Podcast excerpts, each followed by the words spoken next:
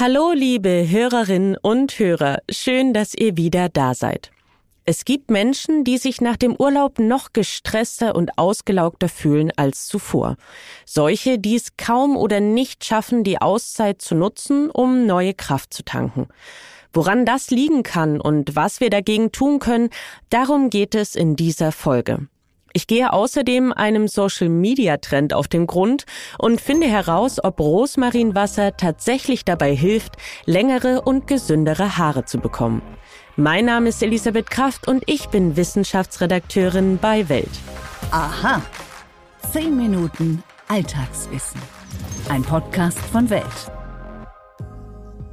Viele freuen sich schon Wochen vor Urlaubsbeginn auf die bevorstehende Auszeit. Endlich ausschlafen. Endlich Zeit, um zu lesen. Kein Terminstress und keine Verpflichtungen. Dafür Ruhe und Erholung. Bloß, nicht selten ist die Vorfreude auf Entspannung schöner als der Urlaub selbst. Statt die freie Zeit zu genießen, denken wir doch an die Arbeit, an unerledigte Aufgaben, die unfertige Steuererklärung oder oder oder. Und selbst wenn wir es schaffen, ein paar Tage gedanklich abzuschalten, wie oft ging es euch schon so, dass ihr wenige Tage nach Ende eures Urlaubs genauso gestresst wart wie zuvor? So kurz vor den Feiertagen möchte ich deshalb herausfinden, wie wir uns nachhaltiger erholen können. Dafür spreche ich mit Michael Stark.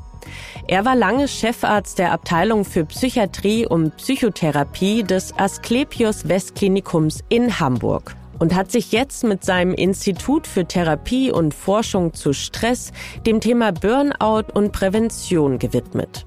Dazu schreibt er Bücher und stellt online Informationen zur Verfügung, wie aus Freizeit tatsächlich Erholung werden kann. Herr Stark, wie lang müssen denn Auszeiten eigentlich sein?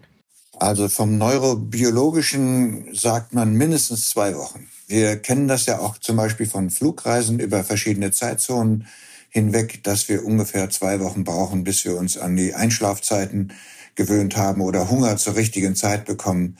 Insofern ist das schon ein richtiger Zeitpunkt.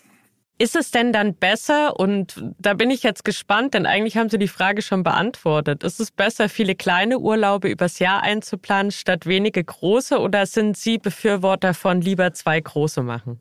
Nein, ich ähm, befürworte eigentlich so ein, eine Mischkalkulation. Einen längeren Urlaub brauchen wir sicherlich, um mal richtig Abstand zu bekommen. Am besten ist, zeigt sich das dadurch, dass wir die Passwörter vergessen haben, wenn wir an den Arbeitsplatz zurückkehren. Dann haben wir wirklich das Gehirn ein bisschen freigeschrubbt von dem Alltagstaktung. Ähm, aber dann zusätzlich viele kleine Fluchten, weil es geht darum, unsere innere Balance achtsam im Kopf zu haben. Bei jedem Auto machen wir Reparatur- oder Wartungsaufgaben, aber wir selber haben keine Wartungszeiten für uns. Und wenn wir das in dieser Techniksprache ansprechen, dann verstehen es sogar Männer. Wo erholen wir uns denn Ihrer Meinung nach besser? Eher beim Aktivurlaub oder beim Strandurlaub? Das kommt auf die Verfassung drauf an. Meine Hypothese ist, dass wir wenn wir schon sehr erschöpft sind, haben wir gar keine Kapazitäten mehr, neue Sachen zu verarbeiten. Also der Aktivurlaub dann wäre höchstens ein körperlich aktiver, der vielleicht dann auch uns wieder in die Bewegung bringt, aber jetzt nicht ein aktiver, der neue Länder, neue Sitten, neue Eindrücke verarbeiten muss. Das können wir nur in einem relativ erholten Zustand. Und wenn wir nicht erholt sind, dann bietet sich eher an ein Urlaub in einer gewohnten Umgebung, wo wir schon wissen, das ist das Restaurant, wie wir, wo wir letztes Jahr gut gegessen haben. Dann fängt der Urlaub schon am ersten Tag an und dann muss man nicht erst noch sich die Gegend erobern. Macht es denn einen Unterschied, ob ich meinen Urlaub zu Hause verbringe oder wegfahre? Das macht einen sehr großen Unterschied, finde ich, weil Urlaub bedeutet ja Abwesenheit von dem Alltag. Und zu Hause ist eigentlich ganz viel Alltag, droht auch ganz viel Alltag. Da ist dann im Briefkasten die Rechnung, die man überweisen muss, oder sogar vielleicht, äh, was mir mal passiert ist, die Aufforderung vom Finanzamt. Damit war mein Urlaub gegessen. Dann habe ich die ganzen Unterlagen zusammengesucht und hatte nichts von dem Urlaub. Dann empfehle ich ja manchmal wirklich, den Briefkasten abzuschließen dann wirklich, manchmal mit Kindern ist es witzig, das Zelt am, im Wohnzimmer aufzubauen und mal ganz anders wirklich auch zu Hause äh, den Alltag zu verbringen. Wie schaffe ich das denn im Urlaub nicht an die Arbeit zu denken? Denn ich glaube, das ist was, was vielen von uns schon mal passiert ist oder regelmäßig passiert. Man hat dann endlich frei und dann ist man doch irgendwie noch auf Arbeit und bei den Mails, die man nicht beantwortet hat und so. Da hilft am besten, wenn wir einen äh, Tag vor dem, vor der Abreise zum Urlaub dafür nutzen, so die unerledigten Aufgaben nochmal abzuschließen, so dass wir im Urlaub selber guten Gewissens sagen kann, ja, ich habe alles abgeschlossen. Also unsere Amygdala, unsere Warn Warninstanz, wir haben etwas vergessen oder da ist etwas noch lauert, etwas Bedrohliches, die kommt ja immer wieder hoch. Und die können wir nur mit dem Verstand einbremsen, indem wir sagen, halt, ich habe alles überlegt und es hat jetzt wirklich Zeit bis nach dem Urlaub. Wenn wir nun wirklich gar nicht loslassen können zu Hause, dann empfehle ich vielleicht wirklich aber das Handy zumindest auszuschalten und dann nur abends mal eine Stunde anzumachen, weil ich kenne das aus den Nachtdiensten als Mediziner, da hat man immer das Ohr am Handy, ob es nun klingelt oder nicht. Und das ist immer vergebliche Energie, vertane Energie, das neue, das Wohlfühlaroma, was man im Urlaub eben hat, aufzunehmen. Ich habe kürzlich gelesen, dass es helfen kann, den ersten Arbeitstag nach dem Urlaub nicht auf einen Montag zu legen. Erstmals meine Frage, warum kann das helfen und was halten Sie von dem Tipp? Ja, das ist ein sehr guter Tipp, ein schlauer Tipp. weil wir dann nicht die ganze Woche schon vor uns haben, sondern gleich wissen, in zwei Tagen oder in drei Tagen, da ist wenigstens das Wochenende schon wieder. Das ist also eine ganz gute Eingewöhnung.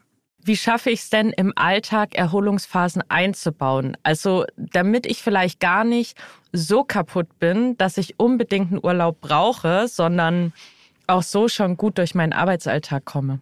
Was wir vergessen, was die Höhlenbewohner, die wir ja vielleicht irgendwann mal waren, die wir mal waren, eben wussten, tagsüber jagen wir und abends kommen wir in die sichere Höhle zurück und können entspannen. Dann kann unser Parasympathikus, unser Erholernerv hochfahren, der steuert die Verdauung, den Tiefschlaf, die Lust und auch das Immunsystem. Das kriegen wir hin, wenn wir die Zäsur auch hinkriegen, von der Arbeit zur Nacht, zum Zuhause. Ich rate manchen Patienten, äh, wenn sie Auto fahren oder auch im Zug oder in der Bahn, äh, ein bestimmtes Musikstück zu hören. Das signalisiert, hallo, jetzt ist der Tag vorbei. Das Tagwerk ist vorbei und jetzt kommt die Erholungszeit. Diese Zäsuren wieder bewusst in den Tagesablauf einzuplanen. Das war Mediziner Michael Stark. Vielen Dank für Ihre Expertise. Gerne. Und bevor es hier gleich mit unserer Rubrik und der Frage weitergeht, ob Rosmarinwasser hilft, längere und gesündere Haare zu bekommen, folgt hier eine kurze Werbepause. Stimmt das wirklich? Mythos oder Wahrheit? Wer in sozialen Medien wie Instagram oder TikTok unterwegs ist, hat von diesem Trend ganz sicher schon gehört. Rosmarinwasser soll gegen Haarausfall helfen, das Haarwachstum anregen und für Glanz sorgen. Wie das mit Social-Media-Trends aber oft so ist, nur weil sie viral gehen, funktionieren sie längst nicht. Was also ist dran an dem Hype? Tatsächlich deuten die Ergebnisse einer Studie aus dem Jahr 2015 darauf hin, dass Rosmarin den Haarwuchs anregt. Grund dafür seien die entzündungshemmenden Eigenschaften der Pflanze. Genauer, Rosmarin wirkt durchblutungsfördernd. Dadurch würden Haarfollikel, also die Strukturen, die unsere Haare in der Haut verankern, mit ausreichend Blut und dadurch Sauerstoff und Nährstoffen versorgt. Schlecht versorgte Haarfollikel wiederum können unsere Haare nicht halten, was zur Folge hat, dass sie ausfallen. Zusätzlich, so Expertinnen und Experten, verfügt Rosmarin über antioxidative Eigenschaften, die Haar- und Kopfhaut vor Umweltstressoren wie UV-Strahlung oder Unreinheiten schützen. Rosmarinwasser lässt sich übrigens relativ leicht zu Hause anmischen. Dafür braucht ihr eine Schere, einen Topf und ein Sieb. Außerdem fünf Rosmarinzweige, destilliertes Wasser und eine Sprühflasche. Als erstes gebt ihr die Rosmarinzweige und das destillierte Wasser in einen Topf und bringt den Inhalt zum Kochen. Lasst die Mischung anschließend für 15 bis 20 Minuten köcheln. Keine Sorge, das Wasser wird sich vermutlich gelblich bzw. grünlich verfärben. Das ist normal. Anschließend nehmt ihr den Topf vom Herd und lasst den Inhalt für etwa 30 Minuten abkühlen. In dieser Zeit verfärbt sich das Wasser womöglich noch einmal dunkler. Anschließend siebt ihr den Inhalt des Topfes und füllt ihn in eure Sprühflasche. Bewahrt das fertige Rosmarinwasser am besten im Kühlschrank auf. Dort sollte es ein bis maximal zwei Wochen haltbar sein. Die Anwendung ist dann recht simpel. Ihr sprüht das Rosmarinwasser mehrmals täglich auf eure Kopfhaut und massiert es dort für circa eine Minute ein. Dann müsst ihr aber ein bisschen Geduld beweisen. Einige erkennen erste Veränderungen bereits nach drei Monaten, bei anderen dauert es bis zu einem halben Jahr. Wenn euch unser Podcast gefällt, dann tut mir einen riesengroßen Gefallen und abonniert ihn auf den Plattformen. Bei Apple Podcasts und Spotify könnt ihr uns außerdem eine Bewertung da lassen.